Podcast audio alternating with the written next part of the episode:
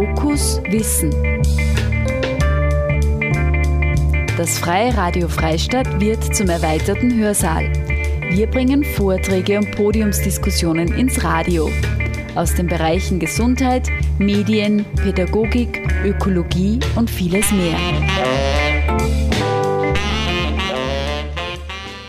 Liebe Zuhörer und Zuhörerinnen, Sie hören im Anschluss einen Mitschnitt vom Soul Symposium 2019. Das Soul-Symposium fand am 17. und 18. Mai 2019 im Markhof in Wien statt. Unter dem Motto Gemeinsam Zukunft gestalten von damals bis morgen. Soul ist ein österreichweiter Verein, der seit 40 Jahren für solidarischen und nachhaltigen Lebensstil eintritt. Ein guter Anlass zurückzublicken und anschließend gemeinsam im Jetzt über die Zukunft nachzudenken. Die drei spannenden Hauptvorträge widmen sich daher auch diesen drei Dimensionen, dem Rückblick, der Inspiration und Motivation für die Gegenwart und den Visionen und Konzepten für eine nachhaltige Zukunft. Es geht also darum, weiterhin die Welt gemeinsam zu gestalten.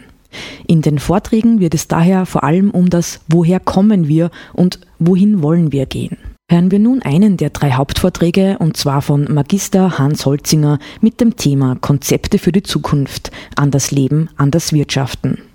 Seit 1992 ist Hans Holzinger wissenschaftlicher Mitarbeiter und seit 2016 pädagogischer Mitarbeiter der Robert Jung Bibliothek für Zukunftsfragen in Salzburg. Sein Wirkungsbereich umfasst journalistische und Referententätigkeit zu Themen der Nachhaltigkeit und neuen Wohlstandsbildern oder auch die Umsetzung von Nachhaltigkeitsprojekten wie Leben auf zu großem Fuß, unser ökologischer Fußabdruck. Hören wir nun zu Beginn die einleitenden Worte der Moderatorin des Soul-Symposiums, Theresa Zwickel. Ich habe heute die besondere Ehre, den Hans Holzinger anzukündigen. Der spricht heute über Konzepte für die Zukunft, an das Leben, an das Wirtschaften. Und ich glaube, ein Motto von dir ist trotzdem, dass die Welt veränderbar ist. Und schon seit Jahren unterstützt du uns bei Sol. Ich habe da einfach die letzten Zeitungen ein bisschen durchwühlt und man kann sehen, äh, Perspektiven und Wege voraus. Da hast du auch einen Artikel geschrieben oder auch beim letzten äh, Symposium hast du über das Thema äh, Dogma Wachstum, äh, die Sustainable Development Goals und Suffizienz damals beglückt. Der Hans ist in der Robert Jung Bibliothek für Zukunftsfragen tätig und äh, dort fleißiger Forscher. Ich möchte euch auch hinweisen auf die zwei Bücher, die er auch mitgenommen hat, die letzten zwei. Also das eine ist von nichts zu viel, für alle genug. Und da möchte ich ganz kurz äh, einen Satz vorlesen. Ein Genug für alle bedeutet in einer endlichen Welt auch für niemanden zu viel. Also sicherlich sehr viele interessante, anregende Themen sind da drinnen. Und hier gibt es äh, wie Wirtschaften ein kritisches Glossar zu den Bereichen Wirtschaft, Arbeit, Geld, Konsum, Ressourcen und Neuansätze. Also wenn man mal wissen möchte, was eigentlich hinter den Worten Konsum, Arbeit, Geld und so weiter versteckt ist, dann kann ich das nur sehr empfehlen. Das äh, wird dann aufgeschlüsselt, was verschiedene Begriffe und so weiter bedeuten und wo es dann auch die Zusammenhänge gibt. Gibt es heute bei uns auch vorne zum Kaufen um jeweils 10 Euro was ich gehört habe, dass eigentlich das eine schon 20 Euro kostet, aber heute ähm, hat es Hans mitgenommen. Also nutzen Sie die Gunst der Stunde. Es ist hier auf jeden Fall günstiger, wie wenn Sie es irgendwo in der Buchhandlung oder sonst wo bestellen.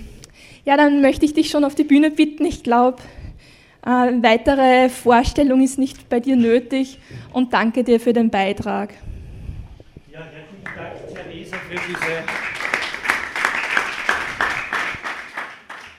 so nette und für mich werbewirksame äh, Vorstellung.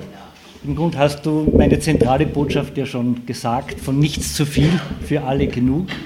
Es geht um Begrenzung bei uns und es geht um Gerechtigkeit in der Welt. Äh, 1979 war ich 22 Jahre alt, wie Soul oder Friends of the Earth Österreich gegründet wurde. Ich habe da gerade mit dem Studium begonnen. Geografie und Wirtschaft habe ich studiert und kann mich erinnern, in einem im Klimatologie-Lehrbuch stand damals der Begriff Glashauseffekt. Äh, man hat damals vermutet, möglicherweise gibt es eine Veränderung des Klimas durch den Menschen, aber im Lehrbuch ist noch gestanden, weil der Staub sich hier in der Atmosphäre dann äh, über die Städte als Glocke legt und deswegen wird es zu Veränderungen kommen.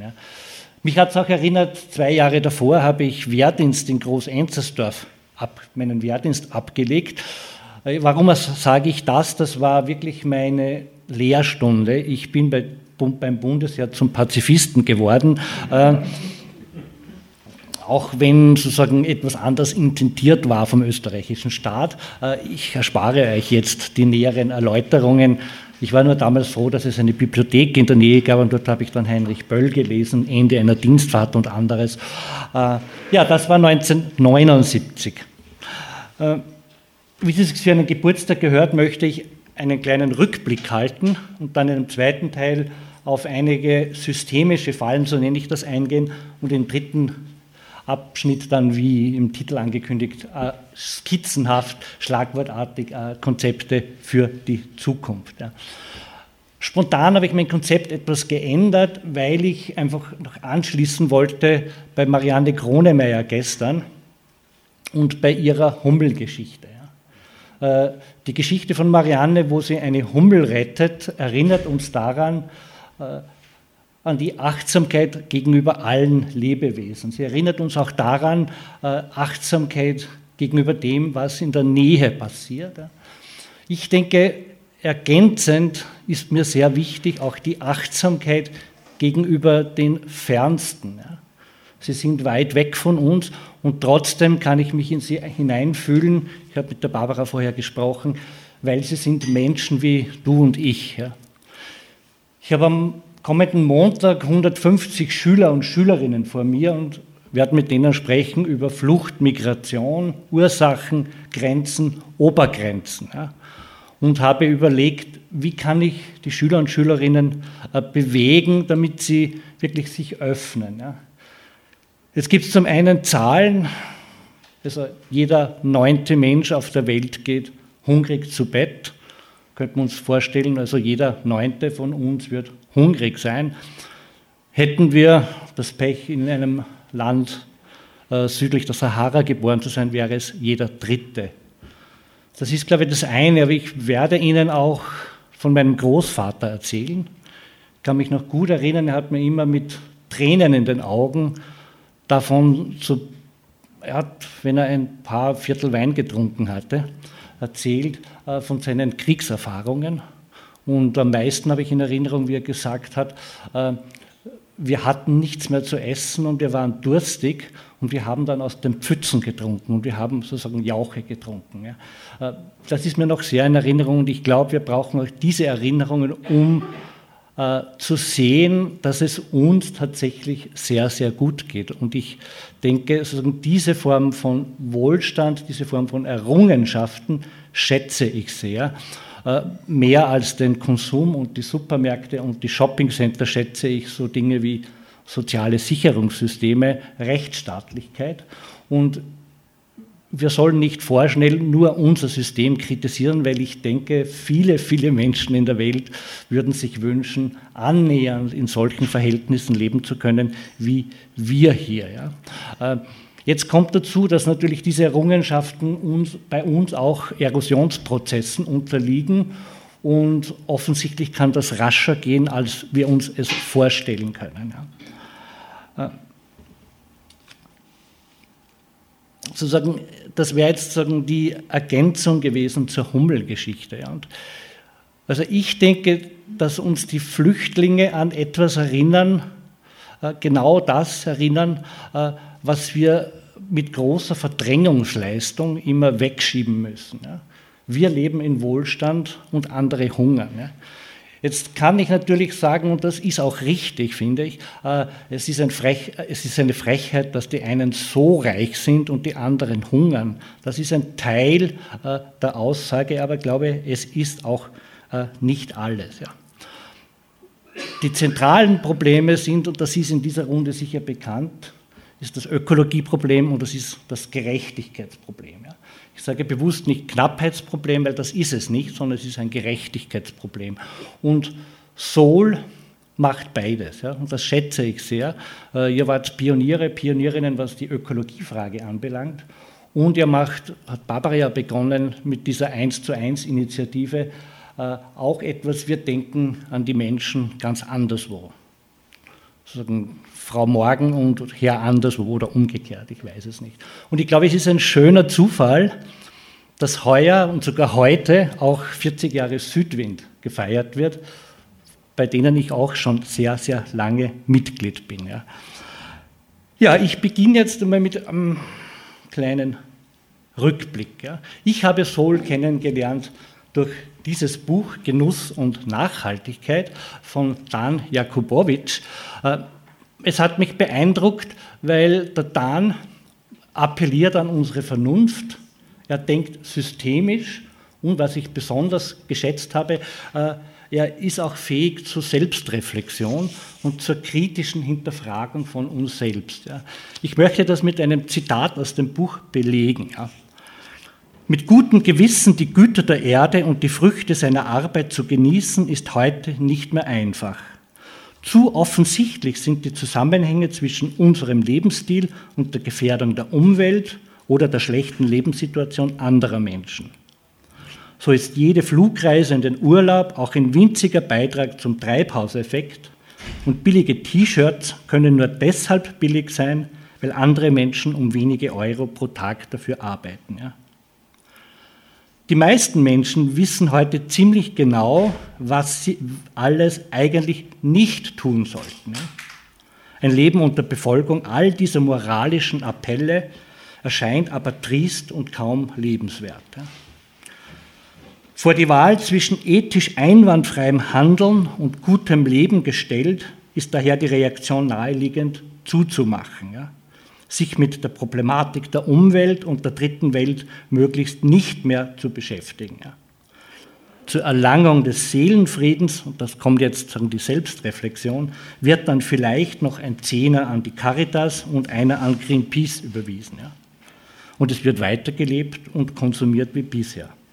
Im Innersten weiß man jedoch, dass das Problem damit keinesfalls gelöst ist. Ich glaube, euch geht es auch oft so. Und wir leben in dieser Dilemmasituation. Äh, und dann, darüber haben wir ja gestern schon kurz gesprochen, appelliert dann auch an die Lust. Ja.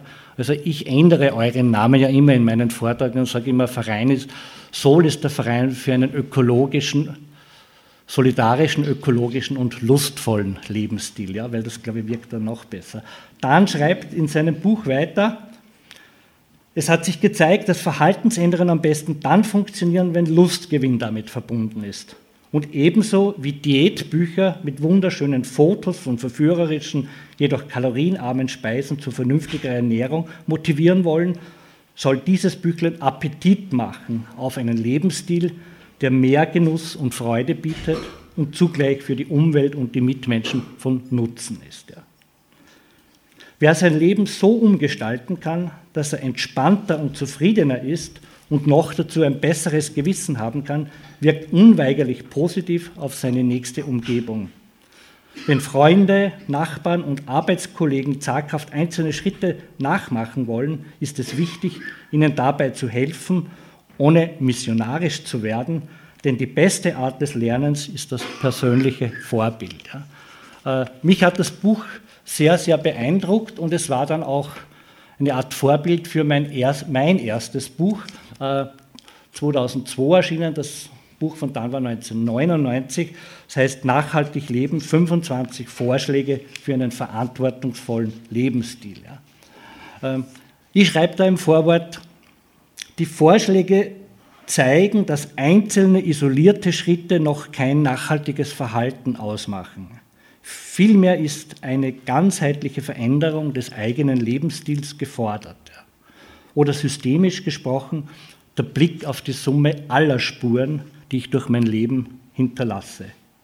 Und dann, und das ist sozusagen meine zentrale Aussage in meinen Vorträgen heute, Menschen, die nachhaltig oder nachhaltiger leben, sind gelebtes Vorbild und, Klammer auf, hoffentlich, Klammer zu, ansteckendes Beispiel dafür, dass es auch anders geht. Ja. Letztlich muss es aber, das wissen wir aus der Spieltheorie, gelingen, dass wir uns als Gesellschaft insgesamt neue ökologische und soziale Regeln geben, unter Anführungsstriche, an die sich alle halten, Klammer auf, müssen, Klammer zu. Ja. Diese in einem demokratischen Prozess auszuhandeln, ist das Gebot für das 21. Jahrhundert. Vorreiter und Vorreiterinnen, die nicht nur von Nachhaltigkeit reden, sondern diese auch leben, spielen dabei eine sehr wichtige Rolle. Ähm, ich möchte nur ein paar Menschen und Bücher erwähnen, die mich beeinflusst haben in meinem äh, Gewordensein. Die Kindheit erspare ich euch jetzt. Äh, äh, natürlich denkt man an die Grenzen des Wachstums 1972. Ich habe nachgerechnet, ich war damals 15 Jahre und habe ich mich nur für Fußball interessiert ja, und geschaut, dass ich halt meine äh, Schulnoten hinkriege irgendwie. Grenzen des Wachstums waren auch bei uns im Unterricht kein Thema. Ja. Ähm, Silent Spring äh, von Rachel Carson 1963 erschienen ist, wieder höchst aktuell jetzt. Sie hat damals ein Buch geschrieben, in dem sie warnt, dass durch die industrialisierte Landwirtschaft alle Insekten äh, vernichtet werden. Ja. Also der Biodiversitätsrat hat vor kurzem eben bekannt gegeben, dass eine Million Arten vor dem Aussterben bedroht sind. Also damals war ich sechs Jahre, habe mich natürlich für diese Fragen auch noch nicht interessiert. Äh, ich komme ja von Robert Jungs Zentrum und er hat 1952 bereits ein Buch geschrieben, das heißt Die Zukunft hat schon begonnen, indem er die atomare Aufrüstung kritisiert, aber was die wenigsten wissen, er hat in diesem Buch auch die industrialisierte Landwirtschaft, wie er hat in den USA gelebt, äh, wie sie sich entwickelt hat, äh, stark kritisiert und gesagt, da geht etwas verloren, wenn wir diese Form von äh, Agrarkultur und Unkultur betreiben. Ich mache jetzt einen Sprung in die 90er Jahre. 1992 war ja die Rio-Konferenz und Nachhaltigkeit wurde Thema. 1987 Brundtland-Report, äh, erstmals der Begriff aufgetaucht. Interessanterweise sind in den 90er Jahren sehr, sehr viele Bücher erschienen. Und, und der Dan bezieht sich ja auch darauf, und Friends of the Earth waren ja die ersten, äh, dass man begonnen hat, äh, den Umweltraum auch zu berechnen. Äh, um zu zeigen, ja, da geht es nicht nur um Ängste, da geht es nicht nur um, um, subjektive Sorgen, sondern äh, das sind, so wie in der Wirtschaft sonst gerechnet wird, muss man auch jetzt, man muss mit äh, Stoffen rechnen, was früher äh, kritische Ökonomen Ökonominnen schon gewusst haben. Ja, man kann nicht wirtschaften äh, ohne, also Marina Fischer-Kowalski hat immer gesagt, äh, gesellschaftlicher Stoffwechsel heißt Kolonialisierung von Natur. Ist nur die Frage, sozusagen, äh, in welchen Grenzen. Ja. Und 1993 ist dann der Klapper-Fromm-Bericht erschienen von Wouter van Dieren, äh, mit der Natur rechnen. Ja. Das Konzept des ökologischen Fußabdrucks wurde in dieser Zeit äh, entwickelt von William Rees und Wackernagel. Das heißt, man hat begonnen, äh, ökologische Ökonomie wurde begonnen ernst zu nehmen. Das waren die Anfänge äh, von dem, was wir heute als ökologische Ökonomie berechnen. Dann hat es immer, und zu dem Flügel hat es mich auch immer hingezogen, äh, den Flügel gegeben, es geht, es ist wichtig, wie Ernst Wilhelm Weizsäcker Faktor 4, Schmidt-Bleek Faktor 10, sondern die das sehr auch technisch angegangen sind. Äh, dann hat es aber immer gegeben, das ist die eine wichtige Seite, es geht auch um die kulturelle Seite. Ja. Und sehr geprägt haben mich die vier E's von Wolfgang Sachs auch 1993 erschienen. Was meint er mit den vier E's? Äh, Entkommerzialisierung, Entflechtung, äh, Entdichtung und Entschleunigung. Ich glaube, dass diese Begriffe sehr viel von dem aussagen, äh, wie ein nachhaltiges Leben und Wirtschaften ausschauen könnten. Also nicht alles dem Kommerz, dem Konsum unterliegen zu lassen. Das Leben ist ja viel, viel mehr. Äh, engere Räume, äh, Entflechtung, weg von dieser Form von Globalisierung. Ja.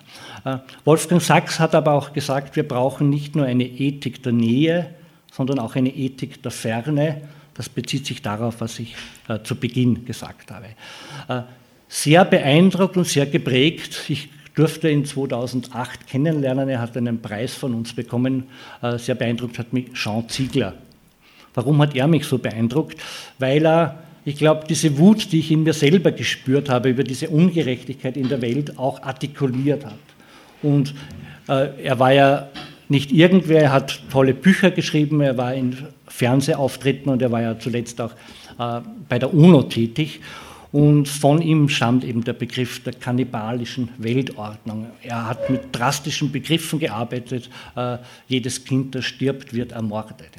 Äh, ich denke, diese Menschen braucht es auch, äh, die uns daran erinnern, was in diesem Absurdistan, in dem es uns sehr, sehr gut geht, ich betone es nochmals, alles schief läuft.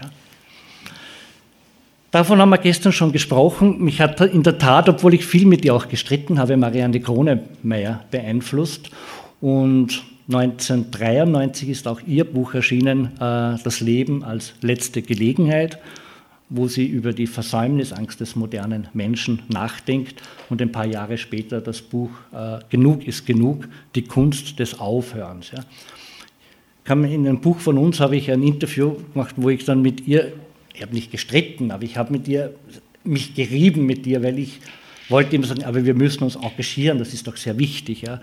Und von ihr kam dann der Satz, es geht nicht immer darum, das Richtige zu tun, sondern auch darum, etwas nicht zu tun. Das ist provokant, aber ich glaube, man kann darüber durchaus auch nachdenken. Ja. ja, das Kultbuch in den 90er Jahren, vielleicht kennen es manche, war Zukunftsfähiges Deutschland vom Wuppertal-Institut in dem wirklich einmal zusammengeschrieben wurde, ich glaube auf 500 Seiten, was es an ökologischem Wissen gibt, äh, Befunde und dann, Sie haben das genannt, Leitbilder und äh, Zukunftsszenarien für ein anderes Deutschland. Äh, ein sehr prägendes Buch. Persönlich kennengelernt und leider ist er zu früh verstorben, habe ich auch Hermann Scheer mit seinen Büchern Sonnenstrategie, die Solare Revolution.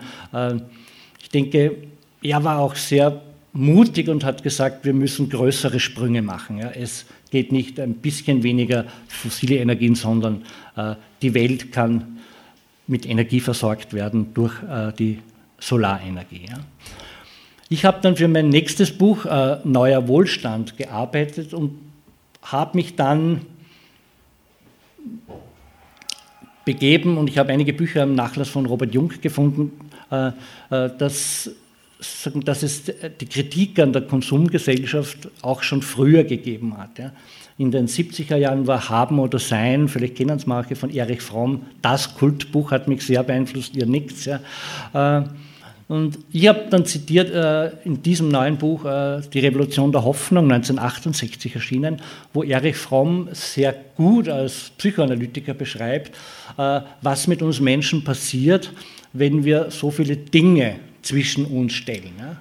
Er spricht dann von sich ausbreitenden Leblosigkeit, das was, glaube ich, Marianna meint mit Begegnung, mit, mit Dialog, mit dem Du, äh, das hat äh, Erich Fromm auch sehr gut herausgearbeitet.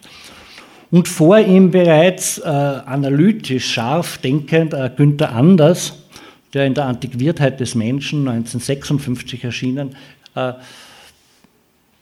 sagen, das Bild umgekehrt hat. Es ist nicht unser Hunger nach Waren, sondern es ist der Hunger der Waren nach konsumiert werden. Ja. Äh, Im Interesse von Profit, sagt er dazu. Ja. Das heißt, er beginnt, äh, die Geschichte andersherum zu erzählen. Äh, weil natürlich haben gedacht, Wirtschaftswunder, Not überwunden und ich erinnere mich selber, ich bin 57 geboren, äh, wir haben sehr einfach gelebt, wir haben nicht gehungert, aber einfach gelebt. Und er sagt, in den 50er Jahren spricht er schon davon, äh, und das zerstört sehr vieles, sagt er in diesem Buch. Eine Kollegin, die ich auch sehr schätze, Gabriele Sorger, ich glaube, sie hat bei euch auch schon referiert, hat den Begriff des Konsumdispositivs geprägt Und eine ihrer Thesen ist, äh, wir leben in sehr ritualarmen, äh, säkularisierten Gesellschaften und das Konsumversprechen ist jenes Versprechen, uns diese Erlebnisse ersatzweise äh, zu verschaffen. Und sie sagt natürlich, das ist eine Illusion, weil Erlebnisse können wir nur uns selber schaffen. Sie hat ein Buch herausgegeben, das die kulturelle Dimension der Nachhaltigkeit und ein anderer Sammelband Naturerfahrung. In dem Buch geht es zum anderen, ich glaube, wir haben gestern auch darüber gesprochen im kleinen Kreis, äh, was man durch Naturerfahrung eigentlich an Sensibilität zurückgewinnen kann. Ja, dann kam mein Buch Neuer Wohlstand, in dem ich zum einen begonnen habe, mich mit Postwachstumsökonomie auseinanderzusetzen und eine erste Skizze von acht Dimensionen eines Wohlstands haben wir dann auch gemeinsam mit Sol daran gearbeitet, äh, entwickelt habe. Ja. Dann kam von nichts zu viel für alle genug und Theresa ja schon dankenswerterweise erwähnt hat, anders wirtschaften. Ja. Zuletzt möchte ich auch wieder auf zwei Bücher von Robert Jung zurückkommen. Äh, Menschenbeben ist 19, in den Anfang 80er Jahre erschienen und Robert Jung beschreibt mit Menschenbeben äh, die entstehende neue Friedensbewegung, die Bewegung gegen das atomare Hochrüsten, gegen den Irrsinn, äh, der stattgefunden hat. Ja. Und er beschreibt sehr anschaulich äh, sozusagen diese Kraft, die in diesem Menschenbeben entsteht. Und möglicherweise entsteht jetzt wieder so ein Menschenbeben äh, mit Fridays for Future, aber auch anderen. Man dürfte diese Bewegung, glaube ich, auch nicht sozusagen überfordern ja, mit Erwartungen. Ja. Und er hat in den 70er Jahren ein Buch geschrieben, Der Jahrtausendmensch, wo er aus der Alternativszene, die sich damals gegründet hat, andere Schulen, anders Zusammenwohnen, anders Arbeiten, Nachbarschaften, ich kann mich erinnern, es hat eine Reihe gegeben, Fischer Alternativ, äh, wo äh, solche Experimente dargestellt wurden. Und meine Überzeugung ist, wir leben wieder so an einer Wende, an der sich an vielen, vielen Orten solche neue Initiativen bilden und die dann gemeinsam Kraft ergeben können. Ja. Ich denke, es ist wichtig, äh, dass wir Fragen stellen, ohne vorschnell Antworten geben zu können. Es ist auch wichtig, dass wir die richtigen Fragen stellen, wobei wir dann natürlich darüber diskutieren können, was sind die richtigen Fragen. Und es ist wichtig, äh, gute Antworten zu geben. Äh, John Lennon soll seinen Lehrer mit einer Antwort irritiert haben, als dieser ihn gefragt hat, was willst du einmal werden, soll er geantwortet haben, glücklich. Sozusagen eine paradoxe Antwort, die nicht erwartet wurde. Äh, ich werde ja viel mit der Frage, vor allem von Journalisten, Journalistinnen konfrontiert, aber wollen wir verzichten? Wo verzichtest du? Äh, wo beginnst du dein Leben einzuschränken? Ich denke, ich frage dann zurück, worauf verzichten wir jetzt? Ja? Auf Städte, die uns Menschen gehören. Ich denke, es geht um das Recht auf Grün in den Städten, auf Lebensmittel hoher Qualität. Äh, ich bin Nachtmensch, äh, wir verzichten auch darauf, äh, so lange schlafen zu können in der Früh, wie es der Biorhythmus von uns verlangt. Ich musste ja gestern um 5 Uhr aufstehen und habe gesehen, der Zug war zu meinem Erschrecken voll mit Menschen. Äh, jetzt gibt es morgen Menschen, okay, die sollen das dürfen, aber ich denke, es ist absurd, äh, so eine reiche Gesellschaft und wir disziplinieren uns immer noch.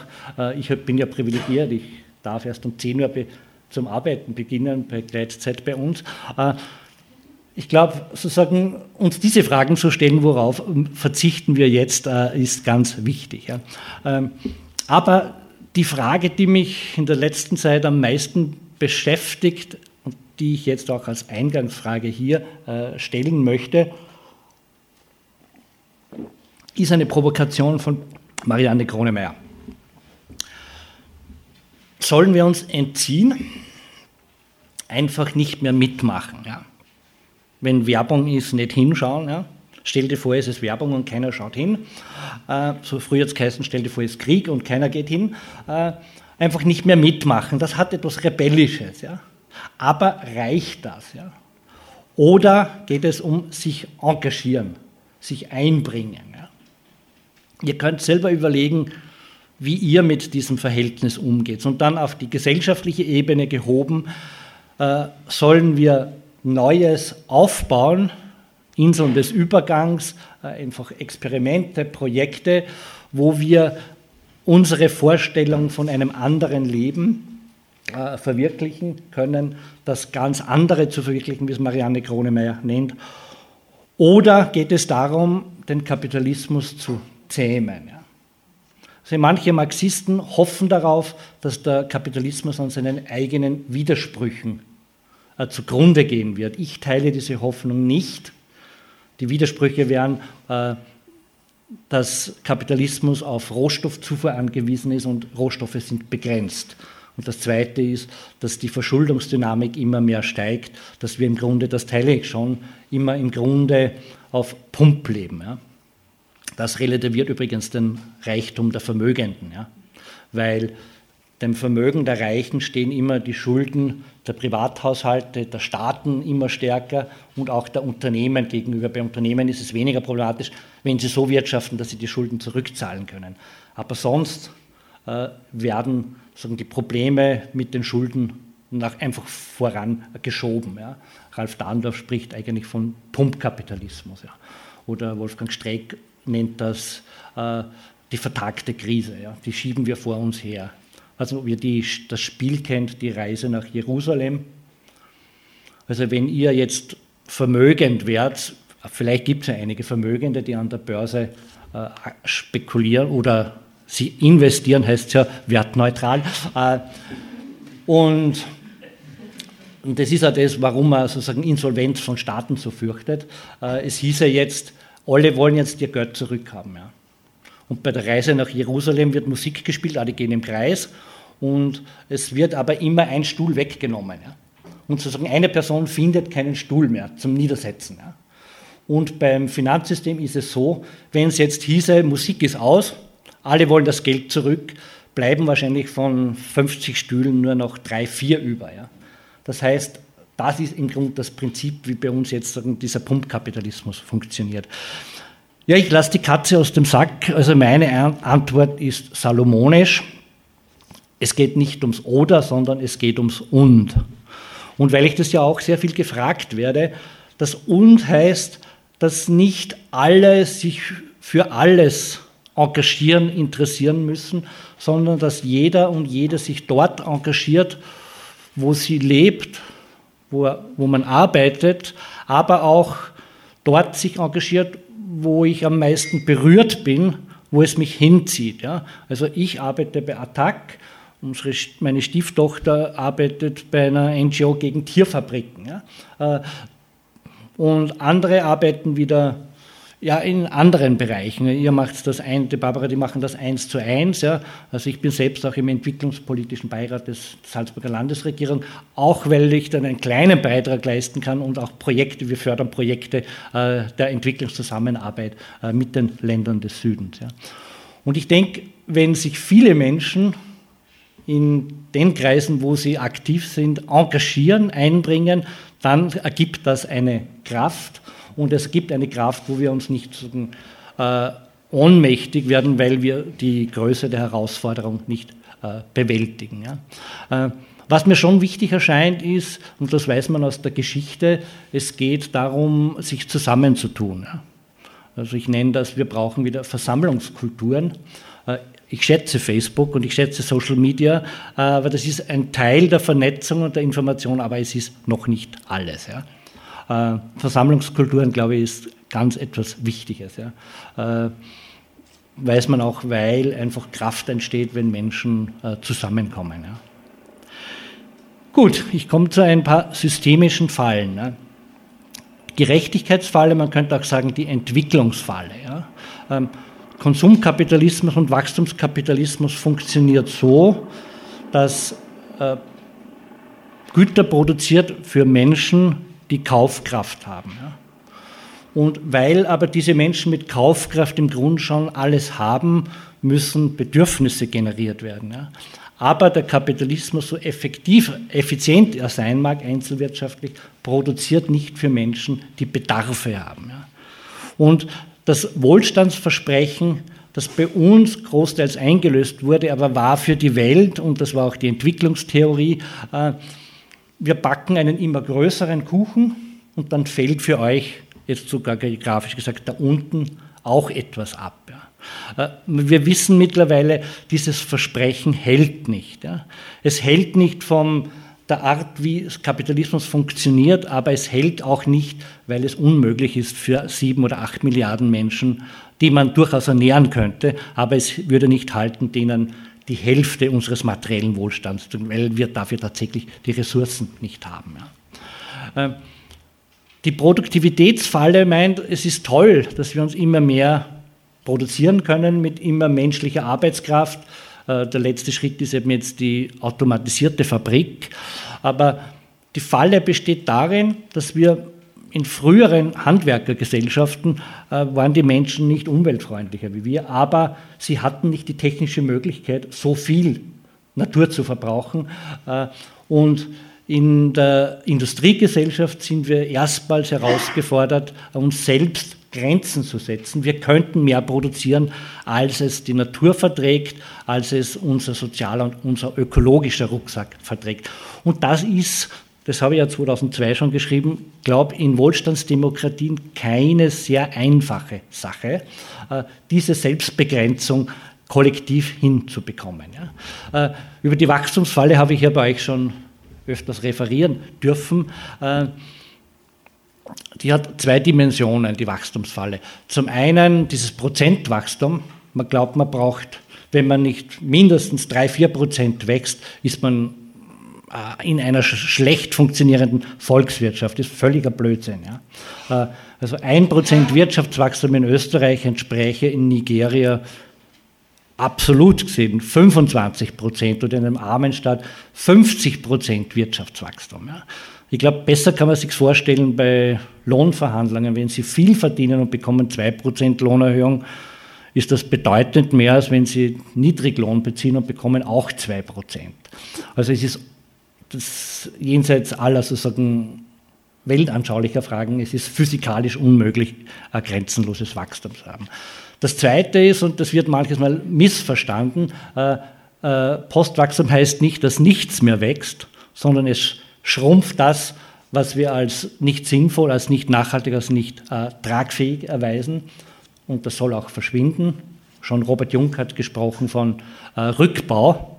Er hat damals in den 70er Jahren schon gesagt, äh, Städte brauchen eigentlich Rückbau. Straßen gehören weg, ja, äh, andere Gebäude, grün in die Stadt. Also es geht auch um Schrumpfung und es geht um Rückbau von gewissen Dingen und anderes soll wachsen. Ja. Und natürlich Länder, in Ländern in des Südens äh, soll auch das, was wir als Wirtschaftswachstum haben, noch wachsen. Mit der Einschränkung, dass das Bruttoinlandsprodukt natürlich nur sehr begrenzt über unseren Wohlstand Auskunft gibt. Ja. Wettbewerb, sagt man, das ist eigentlich das Elixier, warum wir so erfolgreich und produktiv sind. Das mag stimmen, aber es zerstört auch sehr viel, weil äh, der Wettbewerb zum einen, wenn es um Unternehmen geht, ja unter sehr ungleichen Bedingungen stattfindet. Äh, wenn Sie das Spiel DKD kennen, wissen Sie, was ich meine. Äh, wer schon viel hat, der tut sich immer leichter, noch mehr dazu be zu bekommen. Ja. Und die großen Konzerne tun sich viel leichter, sozusagen die anderen vom Markt zu verdrängen, haben bedeutend höhere Werbebudgets. Es gibt hier keinen Wettbewerb. Ja. Äh, Kollegen haben jetzt ein Buch geschrieben, äh, das heißt, glaube ich, die Reparatur der Marktwirtschaft. Ja. Aber die argumentieren sehr gut, eigentlich mit dem Anspruch der Marktwirtschaft, Leistungsgerechtigkeit, äh, Effizienz, dass das eigentlich gar nicht mehr passiert, sondern im Gegenteil, wenn man fragt, Klein- und Mittelunternehmen, die tun es ja viel, viel schwerer. Ja. Sagen, das ist die Wettbewerbsfalle. Und das Zweite ist, dass das Prinzip des Wettbewerbs, für euch nehme ich an, nichts Neues, äh, alle Gesellschaftsbereiche durchdringt. Das beginnt von von den Kindern, die das Beste werden müssen, geht über den Optimierungszwang, dem wir uns unterwerfen, bis hin zu das eben das gesellschaftliche Zusammenleben, dass es kaum mehr ökonomiefreie Räume gibt. Äh, solche Dinge wie, ja, dass man sich selbst etwa, gegenseitig etwas schenkt, dass man austauscht, ist es fast irgendwie, man fühlt sich da unangenehm, wenn dir jemand etwas schenkt. Ja. Übrigens, die Marianne Grunomi hat bei unserem Vortrag vor 20 Jahren einmal die Anekdote erzählt, ähm, dass jemand fragt, hätten Sie kurz Zeit für mich? Ja? Und die andere Person sagt, ja, ich habe Zeit, so viel Sie wollen. Dann sagt man, nein, danke, danke, ich habe nicht so viel Zeit. Ja. Und so ähnlich könnte es auch sein, äh, mir geht es selbst so. Äh, es schenkt mir jemand ja, ein, eine Käsesemmel. Dann frage ich, warum schenkst du mir die jetzt? Ja? Äh, ist völlig ungewohnt. Es gibt wieder Versuche, wie solidarische Landwirtschaft äh, ist wie ein, ein Projekt solidarischer Landwirtschaft. Also er könnt, Sie, ihr könntet uns das erklären, was das ist. Ja? Äh, äh wo man wieder versucht, auch Tauschbeziehungen anders zu gestalten. Ja? Christian Felber hat ein tolles Buch geschrieben über Fairhandel statt Freihandel. Ich kann nur darauf verweisen. Also er zeigt hier auf, dass der Freihandel alles andere als frei ist. Ja. Äh, vor Schülerinnen habe ich das vor kurzem so erklärt. Äh, stellt euch vor, ich war da in Vöcklerbruck, der FC Vöcklerbruck, ein Fußballverein, muss antreten gegen äh, Red Bull Salzburg. Ja. Kann man sagen, okay, es gelten ja dieselben Regeln fürs Fußballspiel. Ja. Aber es, wir wissen, es ist eigentlich unfair. Und genauso passiert, ich kann jetzt nicht im Detail darauf eingehen, funktioniert derzeit Freihandel. Ja. Dass die reichen Staaten, und wenn ich wir sage, ist immer gemeint, sozusagen jetzt nicht jeder von einzelnen von uns, sondern sagen, systemisch gesprochen, ja, äh, immer noch für uns Vorteile herauszuholen und nicht eigentlich großzügig den anderen etwas zu geben. Dann kommt dazu, wir haben vor kurzem einen Mobilitätsforscher bei uns gehabt, der sagt, wenn man Klimaschutz irgendwie ernst nimmt, muss man den Welthandel auf mindestens 30 Prozent des heutigen Niveaus schrumpfen. Also unvorstellbar. Es hat schon in den 80er Jahren, haben wir ein Buch bekommen, das Schwarzbuch äh, Globalisierung oder sonst geben wir auch Deglobalisierung. Äh, ich glaube, das wird sozusagen dann der ökologische Aspekt des Ganzen sein. Die Sicherheitsfalle. Also seit 30 Jahren bin ich wütend und für mich völlig unvorstellbar, äh, dass auch in Demokratien Menschen einfach hinnehmen, dass wir Milliarden jährlich für Rüstung ausgeben.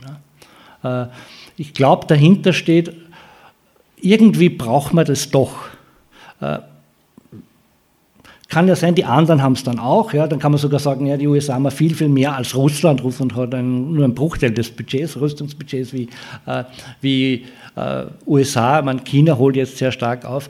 Aber das ist eine enorme Verschwendung von Ressourcen. Jetzt kommt dieser Sicherheitsdiskurs bei uns dazu interessanterweise. Äh, durch diese neuen digitalen Medien kann man sich immer mehr Sicherheitsvorkehrungen leisten. Ja. Das geht, kann man sagen, ja, das ist sogar sinnvoll, dass man, wenn man fortgeht, kann man eine Kamera einschalten und kann dann die Kinder immer beobachten, ja, äh, wo sie gerade sind. Man kann übrigens auch einstellen am Handy, äh, wo sich die eigene Frau immer gerade aufhält. Ja. Äh, ist perfid, aber ich sage es jetzt nur. Äh, man kann das natürlich auch umgekehrt machen. Ja. Äh, dahinter steckt natürlich eine große Sicherheitsindustrie und wir haben von der FU Berlin einen Kollegen da gehabt, der über die Zukunft der Sicherheit nachdenkt. Und der hat am Schluss gesagt, das weiß man aus empirischen Erfahrungen, die beste Sicherheit gewähren immer noch gute Nachbarschaften. Äh, ein funktionierendes Leben in der Wohnanlage im Stadtteil, also das hat nichts mit Technik zu tun, nichts mit hohen Zäunen, nichts mit, mit Überwachungskameras, sondern dass es tatsächlich nur etwas wie soziale Kontrolle gibt, dass, es, dass man nur mitbekommt, wenn irgendwo es jemandem schlecht geht. Es gibt ja jetzt diesen, ein Teil dieser Gesundheitsoptimierung ist ja auch, dass man sich selbst vermisst und dass man alles immer unter Kontrolle haben muss, wie tickt mein Herz gerade oder wie schlägt mein Puls gerade. Äh, wenn man Menschen hat, die sozusagen, denen man noch mitteilen kann, du, ich mir geht es halt ein bisschen um, unwohl, dann wäre sozusagen das auch äh, nicht so blöd. Ja. Die Energiefalle brauche ich, glaube ich, jetzt hier nur äh, zeigen. Äh, natürlich leben, äh, Hans-Peter Dürer hat davon gesprochen, dass wir an die, das berechnet, an die 60 Energiesklaven haben ja, für unser Leben. Energiesklaven meiner damit, das wären äh, umgerechnet von Kilowatt äh, so viel Sklaven, die für uns arbeiten müssten, um unsere Art zu leben äh, sicherzustellen. Ja. Natürlich sind das keine Sklaven mehr, sondern das sind jetzt so, äh, das ist Energie, Fremdenergie. Ja. Äh, Nico Bechene spricht hier vom Fremdversorgungssyndrom. Äh, ja. Äh, die Arbeitsfalle kann ja nur andeuten, äh, wir arbeiten immer mehr, arbeiten immer mehr, obwohl wir das gar nicht mehr müssten. Manche treten jetzt ein für ein Grundeinkommen. Also ich bevorzuge lieber Arbeitszeitverkürzungen, neue Arbeitszeitmodelle, flexible Arbeitszeitmodelle, dass man auch in der Familienphase, zum Beispiel Mann und Frau, bedeutend weniger arbeiten, dass sie Zeit genug haben für die Kinder. Ich weiß das von einer Kollegin von mir, äh, die hat zwar kleine Kinder und geht wieder arbeiten, wenn sie es muss, sagt sie ja, und, und sie, sie, sie, ist aber in einem Spannungsverhältnis. Ja. Und ich glaube, das könnte man als Gesellschaft bei uns viel, viel anders lösen. Ja. Der zweite Teil ist, dass bei Arbeit natürlich nur an Erwerbsarbeit gedacht wird. Und es gibt ja nicht unwesentliche Teile, das verdanken wir diese Erinnerung der feministischen Ökonomie. Viele Arbeiten, die äh, erbracht werden und die Voraussetzungen sind eigentlich für das, äh, die aber nicht bezahlt werden. Ja. Also Bettina Heidinger hat ein Buch geschrieben, Feministische Ökonomie, wo sie berechnet hat, würden alle Tätigkeiten, die in Österreich unbezahlt verrichtet werden, bräuchte man um ein Drittel höheres Bruttoinlandsprodukt. Ja. Äh, die Luise Kubica hat berechnet, man bräuchte 400.000 Vollzeiterwerbsstellen, würden diese Tätigkeiten nicht mehr ehrenamtlich verrichtet werden. Und man muss als Gesellschaft ohne das reagieren, weil früher haben das die Frauen einfach ungefragt gemacht ja, und Frauen sind auch erwerbstätig, äh, wird das sich in, in Zukunft anders lösen werden müssen lassen. Die Konsumfalle, die nenne ich hier nur, weil ich glaube, in diesem Kreis ist das bekannt. Ja. Äh, das Interessante ist nur zum Beispiel die Anspruchsfalle. Äh, warum haben Reiche auch noch Neid auf andere? Weil sie nur in Kreisen verkehren, die noch mehr haben wie sie selbst. Ja? Äh, und die Glücksforschung geht eben dem nach, dass man sich mit anderen vergleicht, dass man, je mehr man hat, umso mehr braucht man dazu, wenn man glaubt, man kann durch Konsum äh, glücklich werden. Ja? Die Versäumnisfalle hat auch Marianne Kronemeyer gut herausgearbeitet. Ich kann mich erinnern, ich habe euch einmal einen Vortrag gehalten, da ist, glaube ich, gegangen um Vielfalt. Und ich habe damals den Satz gesagt, äh, wir haben jetzt den Anspruch, die ganze Welt zu besichtigen ja, und verlieren dabei aber unsere Weltanschauung ja, im doppelten Sinne. Also ich bin nicht gegen Reisen, aber wenn ich reise, dass ich mir wirklich etwas anschaue, aber Weltanschauung heißt auch sozusagen mein Denken, meine Sicht auf die Welt. Und es ist unmöglich, in einem Leben sozusagen die ganze Welt besichtigt zu haben. Ja. Aber der Tourismus ist eine der florierendsten Branchen aus dem einfachen Grund, weil die Zahl der transnationalen Konsumentinnenklasse eben steigt. Ja. Also in Salzburg haben wir sehr viele Japaner, Japanerinnen, Chinesen, Chinesen und so weiter. Ja. Äh, das ist die Versäumnisfalle, sage ich nicht mehr dazu. Ganz interessant ist die Verdrängungsfalle.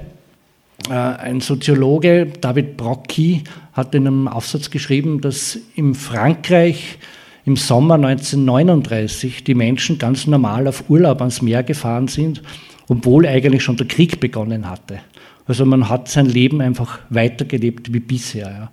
Und meine Überzeugung ist, dass auch wir einer permanenten Verdrängungsleistung unterliegen ich habe das angesprochen mit Hunger, aber auch mit dieser Paradoxie, äh, wir sollen konsumieren, andererseits sollen wir aber das Klima schützen und wir werden dann ganz wirre im Kopf.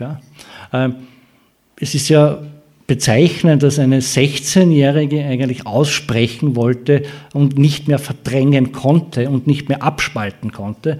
Und sie hat dann eigentlich für die junge Generation das Ventil geöffnet, endlich einen Ausdruck dafür zu finden, für diese Paradoxie, für diese Widersprüche, in denen wir äh, uns alle äh, befinden. Ja. Erregungsfalle, die kennt ihr vielleicht nicht. Ähm, es gibt ein Buch von Heiner Mausfeld, das Kognitionspsychologe. Das Buch heißt äh, Warum Schweigen Dilemma. Da geht es nicht um Tierschutz, so wollen wir das auch ein sehr wichtiges Anliegen. Es gibt jetzt übrigens das Tierschutzvolksbegehren, bitte unterschreiben. Ja. Sondern er geht der Frage nach, warum lassen wir uns das alles so gefallen, was so in der Welt passiert. Und er sagt, äh, Menschen, die weniger Möglichkeiten haben, sich zu bilden, äh, werden ruhig gestellt oder jetzt auch verhetzt, das ist ja neu, ja, äh, mit Angst. Aber jetzt kommt das Interessante, er sagt, äh, Menschen mit Zugang zu Bildung werden ruhig gestellt, okay, äh, mit der Möglichkeit, äh, sich alle möglichen Informationen einzuverleiben. Ja. Äh, und wir haben dann das Gefühl, ich tue ja eh was, ja. Ich weiß über alles Bescheid und ich reg mich sogar auf, ja. Das ist sozusagen die Erregnisfalle. Ja. Äh, äh, Albert Smutschka hat einmal gesagt, gesagt äh, die Bilder müssen laufen, doch die Geschichte steht still. Äh, es ist Information wichtig, aber immer die Balance zu finden, jene Information zu bekommen, die wir wirklich brauchen. Ja. Paternalismusfalle wird heftig diskutiert derzeit in der Sozialdemokratie, äh, meint, äh, dass wir nicht mehr Politik mit den Menschen, sondern für die Menschen gemacht haben. Das heißt, äh, wir machen das schon für euch und das wirkt natürlich entpolitisierend, es wirkt entmündigend und es wirkt auch der Bequemlichkeit zuträglich. Wir müssen uns nicht mehr selber organisieren.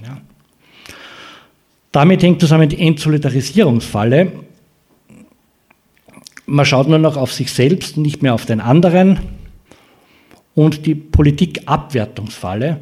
Das gibt es natürlich und das aufgetauchte Video von gestern ist ja sozusagen ein Beleg wieder dafür, ich weiß nicht, ob Sie das mitbekommen habt, das Strache-Video, äh, gute Gründe, die Politik zu kritisieren. Ja. Aber was in den letzten Jahrzehnten passiert ist, das Politische insgesamt abzuwerten, das finde ich höchst problematisch. Ja.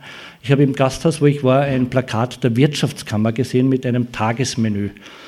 Und da steht äh, Vorspeise äh, Politikwürstel mit scharfem Senf und dann als Hauptspeise Bürokratiestrudel mit irgendwas. Ja. Äh, ich bin auch gegen Bürokratie, aber es geht genau in diese Richtung. Äh, alles, was die Politik macht, ist ein Blödsinn. Und das hat sich sehr stark verbreitet und die Rechten sind ja damit angetreten, äh, die da oben machen nur Blödsinn, die sind nur bestechlich, wirtschaften in die eigene Tasche und jetzt sind sie aber selbst dort drinnen. Das ist die Politikabpassfalle. Und die Populismusfalle hängt damit für mich eng zusammen. Man, Ohnmachtsfalle haben wir gestern kurz gesprochen. Ähm, es gibt so viele Probleme, Kronemeyer hat davon gesprochen, Katastrophilie, äh, die Befreundung mit der Katastrophe oder die Sehnsucht nach Katastrophen. Äh, ich glaube, ich würde es eher ernster nehmen. Äh, ich habe mit Jugendlichen öfter gesprochen, die sagen, aber es ist, läuft so viel schief, ich schaue, dass ich selber nur gut lebe. Ja? Also gibt es jetzt mittlerweile einen Fachbegriff dafür, das das YOLO-Prinzip, You Only Live Once. Also jetzt noch gut leben, weil auch wenn dann alles den Bach runtergeht, A, es geht nicht alles den Bach runter und B, äh, es macht schon Sinn, sozusagen auch sich äh, zu engagieren. Ja. Ein paar Beispiele für die Wachstumsfalle kennt ihr. Ähm, rund 10 Millionen Menschen fliegen derzeit pro Tag. In 15 Jahren soll sich der Flugverkehr gegenüber heute verdoppeln. Aber vier Fünftel der Weltbevölkerung sind noch nie geflogen. Das heißt, Wachstum ist etwas sehr Einseitiges. Ja. ja, unser System basiert auf fossilen Energieträgern, wobei ich da eher optimistisch bin, wir werden das hinkriegen. Ja. Viel, viel Geld wird für Rüstung ausgegeben, das man für anderes äh, sinnvoller verbrauchen würde. Ja. Ja, in meinem zweiten Teil, ich habe nicht mehr sehr viel Zeit, glaube ich, geht es jetzt um, wir müssen aufhören, Wendeszenarien, aber ich hätte jetzt 50 Folien, eine Vorlesung bräuchte man jetzt, gell? Äh, haben wir nicht, ja. Aber ich glaube, ihr kennt das, ja. Und, und ich fasse es nur zusammen.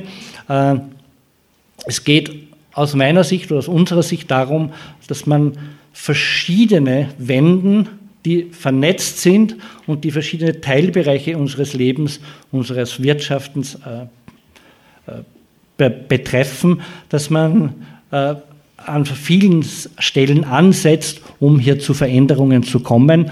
Und äh, das braucht man in der äh, Finanzwirtschaft, man braucht andere Steuersysteme, äh, Zugang zur Arbeit, äh, Wohnen, ganz was Wichtiges, ich habe davon gesprochen, ja, Recht auf Grün in der Stadt, aber auch Recht auf leistbares Wohnen, äh, Mobilitätswende, Energiewende, Ernährungswende.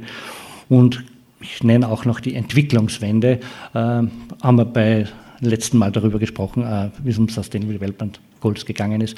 Ja, herzlichen Dank fürs Zuhören.